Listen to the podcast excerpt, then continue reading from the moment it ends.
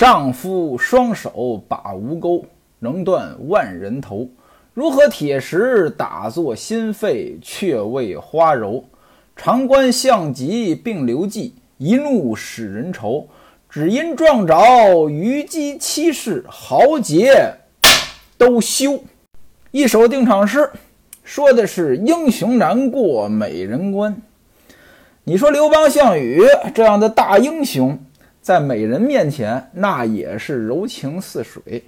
李瓶儿一死，西门庆的这棚白事，那办的是真够意思。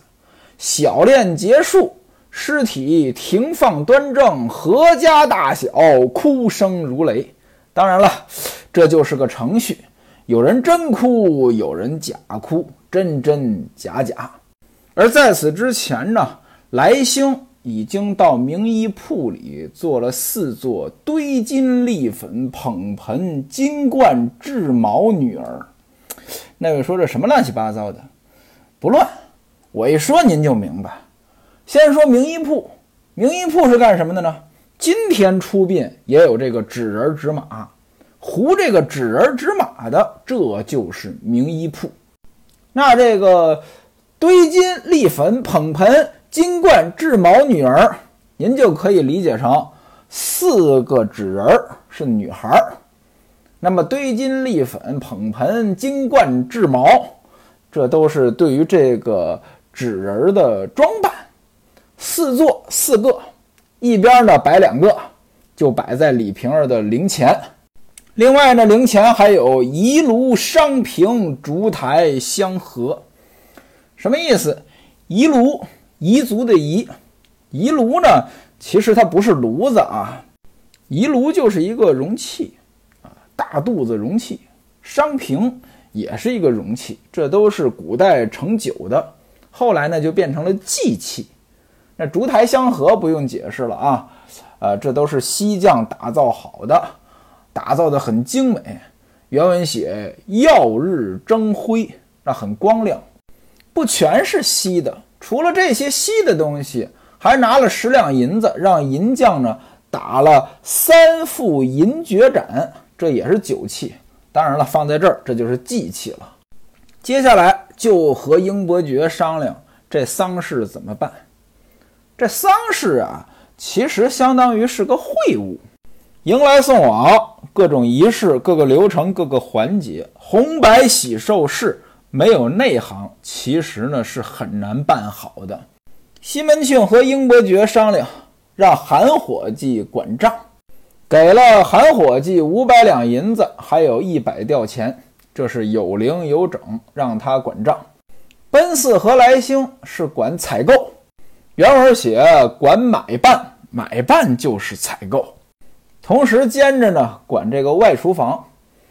英伯爵、谢希大、温秀才干伙计是轮流着陪着吊唁的人。有人来吊唁了，那得到灵堂这个烧纸，甚至哭两声或者磕头什么的，得有家人陪着。那英伯爵、谢希大、温秀才干伙计四个人轮班。崔本呢管这个付校账。什么叫付校账？就是发放校服。来宝呢管外库房，王晶呢管酒房，春红和华童呢专管在灵前伺候打下手。平安带着四名排军，管着这些打云板呀、捧香纸的人。另外呢，叫一个写字，什么叫写字呀？做文秘工作的啊，一个做文秘工作的带着四名排军在大门口呢给记账。另外呢。哪天念什么经，打什么东西啊？什么挑什么幡儿啊？这些东西呢，都安排妥定。各位您看啊，这个不是随随便便安排的，这都是有讲究的。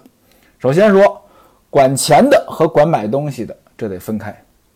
买东西的不能让一个人去，为什么呢？一个人去呢，容易贪污。还有啊，越是重要的岗位，越是安排自己人。因此呀，这管理呀，其实是一门很重要的学问。有些人呢就不适合管理，人一多呢，他自己就乱了，他协调不好，他只能管自己。有些人就不一样了，就比较善于管理，能把各个方方面面的人管理好。哎，整个的这个工作流水、分工布局，完全在他脑子当中是一幅画，一环咬一环。我就记得呢，我小时候，我们有个街坊，他们家盖房子。那我们这盖房子怎么盖呢？它分大工和小工。什么叫大工？您比如说啊，这个垒墙，我们那儿呢一般都是砖瓦房，这垒墙呢得有专门的这个瓦匠。这瓦匠呢是技术工人，属于大工，大工给的钱多。那小工干什么呢？小工干一些呢，呃，靠力气就能解决的问题，比如说锄泥。我不知道您去没去过农村啊？我说的是北方农村。那，今天呢还有很多是这个样子。这个泥呢和好了，泥呢一般就是拿土，当然了不是纯土，里边呢也放一些石灰啊、水泥什么东西，把水掺好了，给它和匀了，这叫和泥。和泥呢和完之后。你得呢拿那铁锹一锹一锹的呢锄到桶里，然后呢拎到人家瓦匠那里去。瓦匠呢，呃，一层泥一层砖，一层泥一层砖，啊，你锄泥的、地砖的，这都得是小工来干。那我们家街坊盖房子，人就安排的挺好。怎么着？这地砖的还有锄泥的，这都是自己人，使劲的往上堆。那你想呀？这瓦匠呢，在这儿垒这个砖，啊，泥呀砖呀泥呀砖呀。他如果说慢了，那锄泥的给他堆了一堆泥，那地砖的给他递了一堆砖，就在他旁边呢摆起来了。那你想他不好看呀，对不对？他不是一个瓦匠呀，你那儿剩的少，我这儿剩的多，显得我不能干，我就得加快。我一加快呢，你也得加快。您看啊，就因为这小工安排好了，大工的效率它也上来了，这就是会管理的。哎，我记得当时我还有印象，那时候我还小，但是呢，其中有一个瓦匠呢，老来我们家串门一提这事儿就说：“哎呦，把我给累的呀！”西门庆和英伯爵这都安排好了，分完工了，把告示写好，贴在影壁墙上。那位说：“还贴什么告示啊？”这个办丧事呢，这门口都贴张纸，上边写着“恕报不周”。什么叫“恕报不周”呢？我们家死人了，应该通知各位，但是呢，有个到不到的，也许有些人通知不到，贴一个“恕报不周”。西门庆家办丧事儿，这是大办呀。什么叫大办呀？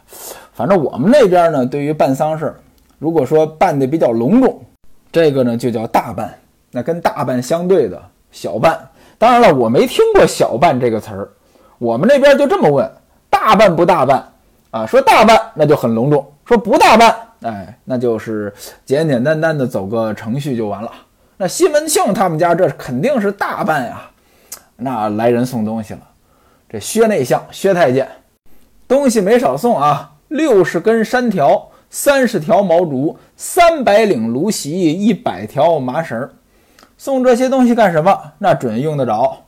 您比如说麻绳，披麻戴孝呀，这麻就是麻绳。西门庆赏了来人五钱银子，写了个回书表示感谢，把人打发走，安排人搭棚，搭的是齐脊的天棚。什么叫齐脊的？您都见过屋脊，这搭棚中间的高，这就叫齐脊的。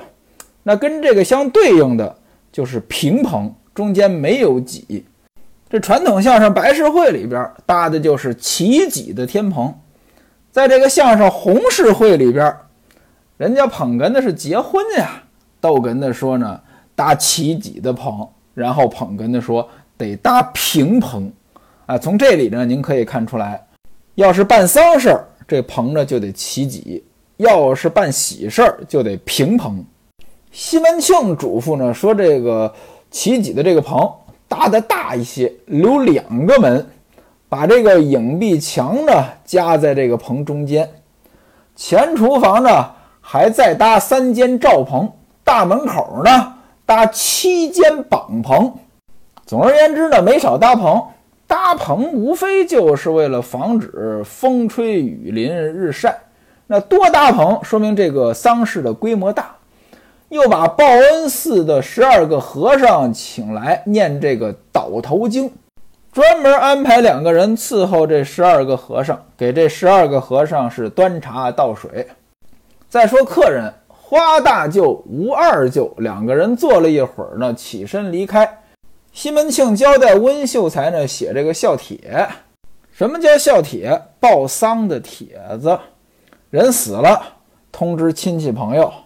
西门庆让温秀才在孝帖上写的是“金父掩氏”，掩氏突然间死了。金父，这是对妻子的谦称。各位您注意啊，古代妻是妻，妾是妾，李瓶儿可没这个资格，那吴月娘才是妻。温秀才一听这话呢，自己也觉得不对劲儿。就把这个呢悄悄地跟这个英伯爵说了，说英伯爵，你看这玩意儿能这么写吗？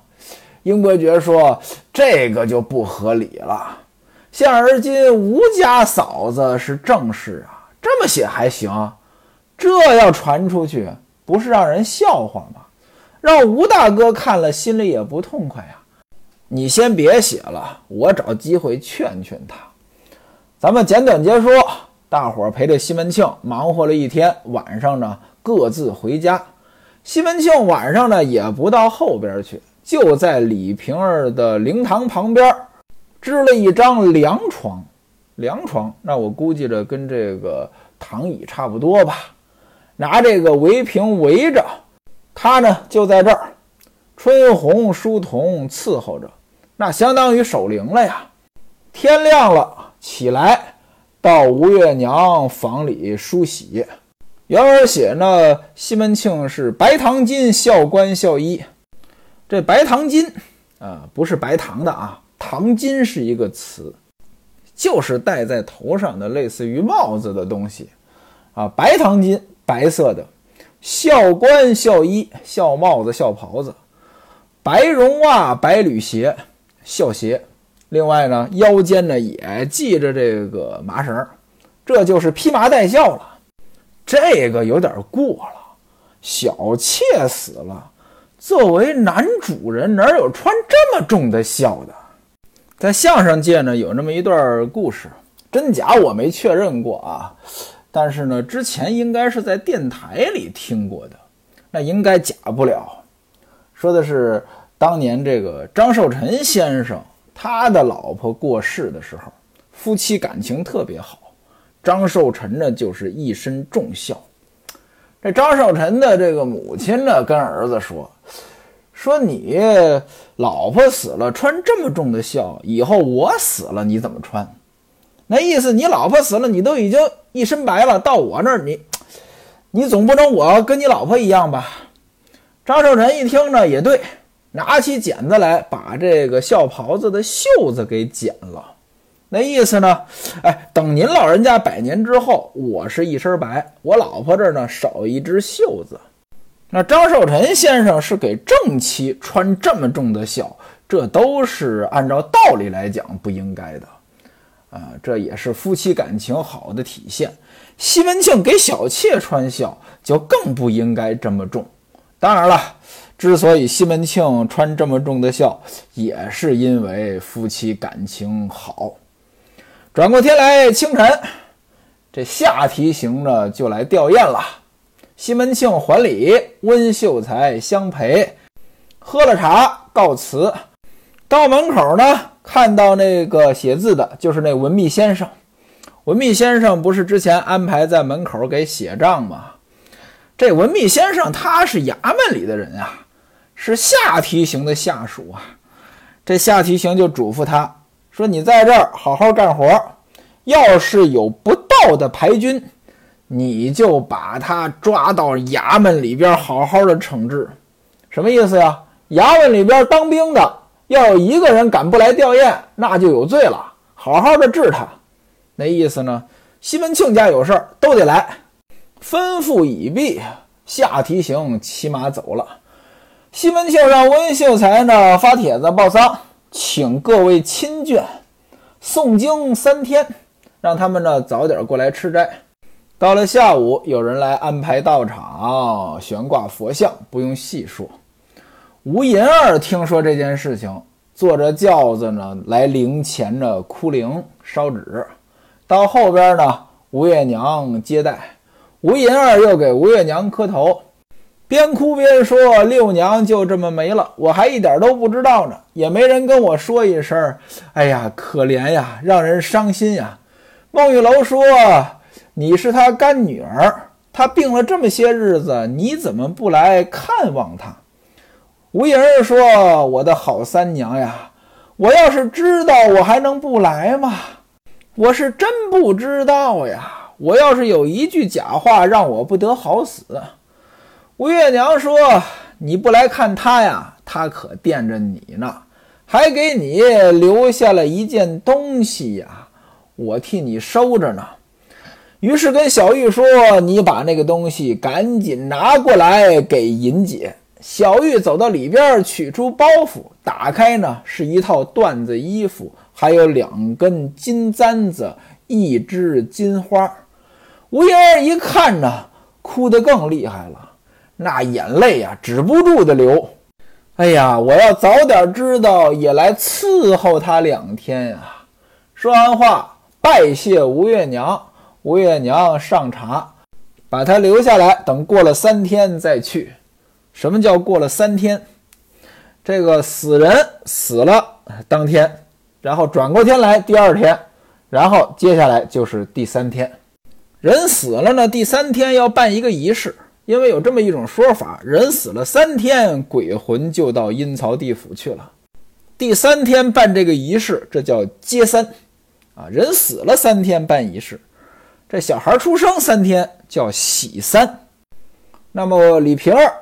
到第三天接三，那和尚念经，这打这些什么打磬呀，敲这些乐器，啊，撒纸钱儿，啊，全家大小披麻戴孝。陈静济呢，还得扮演孝子这个角色，呃，在这个佛前磕头，街坊邻居、亲戚朋友，还有同事长官，这都来吊唁，啊，给烧纸，呃，当然了，西门庆吧。那来的人肯定不少呀。西门庆这个当地首富，又是在官场上呢，那人能少得了吗？阴阳先生呢，三天来，这徐先生来干什么呢？来大殓。上一回书咱们说的小殓，这回是大殓。大殓，死人装在棺材里边儿。西门庆让吴月娘呢，找出四套衣服来，也装在棺材里。在棺材的四个角又放了四锭小银子。花子由花大舅跟这个西门庆说：“说这个姐夫呀，呃，他也叫姐夫，因为他算是李瓶儿的娘家人。这一般来说呢，娘家人是自己姑娘嫁出去了，那叫姐夫行。这花子虚呢，反正就这么拎着了，说姐夫呢，这银子别放了。”金银日久，定要出世，倒非久远之计。什么意思呢？这金子银子，它不能老埋在地下呀。你放在他棺材里边，这将来得出来，这个对死人不好。其实呢，这句话也对。之所以有这么多盗墓的，不就是因为墓里有好东西吗？这墓里要没好东西，光一个死人，这一般没人盗。但是西门庆不听，一定要把这银子放进去。不大一会儿呢，先把七星板放下，再盖上棺材盖。那位说七星板是什么？过去人死了停在板子上，这板就是七星板。这个板子上边打七个孔，连在一起，七星板。那人要入殓的时候呢，这个七星板也放到棺材里边啊，然后呢再盖上这个紫盖。紫嘛，紫就是棺材，紫盖就是棺材天。仵作呢，用这个长命钉把这盖子呢给钉好了。啊，这棺材啊，要用这个钉子给钉好了。呃，这钉子呢也叫销子。过去说这个钉棺材叫下销子。这会儿呢，家人也得跟着哭。西门庆当然是真哭了。此时西门庆都有点哭傻了。哎呀，你这么年轻的小姐姐呀，我再也见不着你了，在这哭得真伤心。徐先生把这些仪式办完了啊，这个款待他吃饭，然后呢把他送走。这一棚白事办的，西门庆家里面上上下下连主带仆，那都是白的。原文写门首一片皆白，门口一片白了。办丧事呢，得有一个鸣金。什么叫鸣金？人死了啊，办丧事的时候有一面旗帜，上边写着是谁啊？这叫鸣金。这谁来提这个鸣金呢？杜中书。杜中书是温秀才引荐的。杜中书叫杜子春，号是云野。在宋真宗时期，他呢是在宁和殿。那位说在宁和殿干什么？那我估计着就是在宁和殿伺候皇上，给皇上当秘书的。现而今呢，赋闲在家。各位您注意啊，他在宋真宗手底下干过。宋真宗公元一零二二年可就死了。宋真宗是宋朝的第三个皇帝。《金瓶梅》这故事一开始就交代了，是宋徽宗时期。宋徽宗出生就到公元一零八二年了，也就是宋真宗死了六十年，宋徽宗才出生。各位，您想这时间对得上吗？如果说这个杜中书他真的是在宋真宗的时候上过班儿，那他这年纪可不小了。这不小，还不是说一般的不小。呃，这不小，是一百岁以上，那个您觉得现实吗？所以呢，这地方呢，肯定作者呢又没仔细算这时间，咱就别细究了，把这个杜中书请来啊，当然了，不能白请啊，这礼肯定得送到了。原文写被金帛请来，来了之后，那得先招待西门庆上来，先敬三杯酒。英伯爵、温秀才那儿陪着，吃的差不多了，这才开始写，在什么上写呢？大红官注，注呢就是一种这个丝织品，官注官方用的，大红色的。写什么呢？西门庆要求写赵封锦衣西门宫人李氏旧。赵封皇上封的锦衣，西门庆是武官呀。啊，锦衣卫啊，这锦衣就是武官穿的衣服，武官的官服啊。赵封锦衣，西门西门家嘛，西门庆嘛。宫人，明清两朝四品官员的妻子才能封宫人。按照明朝的制度啊，这个公爵，公爵的妻子叫某国夫人。侯爵的妻子某侯夫人，伯爵的叫某伯夫人，一品官、二品官叫夫人，三品官淑人，四品官的妻子宫人，五品官仪人，六品官安人，七品官孺人。您注意，这里边有个安人是六品官的。传统相声拴娃娃里边管这个。员外的老婆叫安人，这是不对的啊！这员外不够资格。什么叫员外呀？他都不是正式的官儿，员是官啊，员外他不是正式的官儿。这种人的老婆是不能叫安人的。四品封宫人，西门庆是一个从五品，五品副级，因此呢，西门庆的老婆都不能叫宫人。现在西门庆的一个小妾死了，西门庆敢写宫人，这个有点过分了。哎，这个赵封锦衣西门宫人李氏舅，舅就是灵柩啊，他要写这十一个字儿。英伯爵呢再三的拦着，说你有正室夫人在，怎么能这么写呢？但是杜中书有不同意见，说曾生过子，与李也无碍。这杜中书也是混蛋，怎么呢？你还在皇上跟前当过官呢，给皇上当过秘书的，就这能随便写吗？讲了半天，最后呢，把这个“公”字改成了“士”啊，工人变成了士人。为什么改成士人呢？温秀才说了，说工人呢是命妇，什么叫命妇呢？朝廷封的，这是有爵位的。士人呢，室内之人，这就是个普通的称呼。于是呢，拿这个白粉写了这个十一个字儿，“赵封”两个字呢，还贴了金。其实呢，这个赵封也不能写呀，对吧？没有皇上的这个旨意呀，怎么能叫赵封呢？不管怎么着吧，反正写好了，悬于陵前。另外呢，这牌位也让他写了。写完之后，叩谢杜中书，管待酒饭，拜辞而去，把人送走了。亲朋好友来送殡。乔大户、吴大舅、花大舅、韩姨父、沈姨父这几家呢，三生祭猪，三生猪牛羊，这是最高级别的祭祀了。乔大户的娘子，还有吴大妗子、二妗子、花大妗子，都坐轿子呢来吊丧，在这个灵前呢，呃，烧纸哭。吴月娘呢，呃，他们当然是陪着了，呃，身穿着孝呢，这还礼。烧完纸之后，然后呢，到后边上茶，招待这些人吃饭。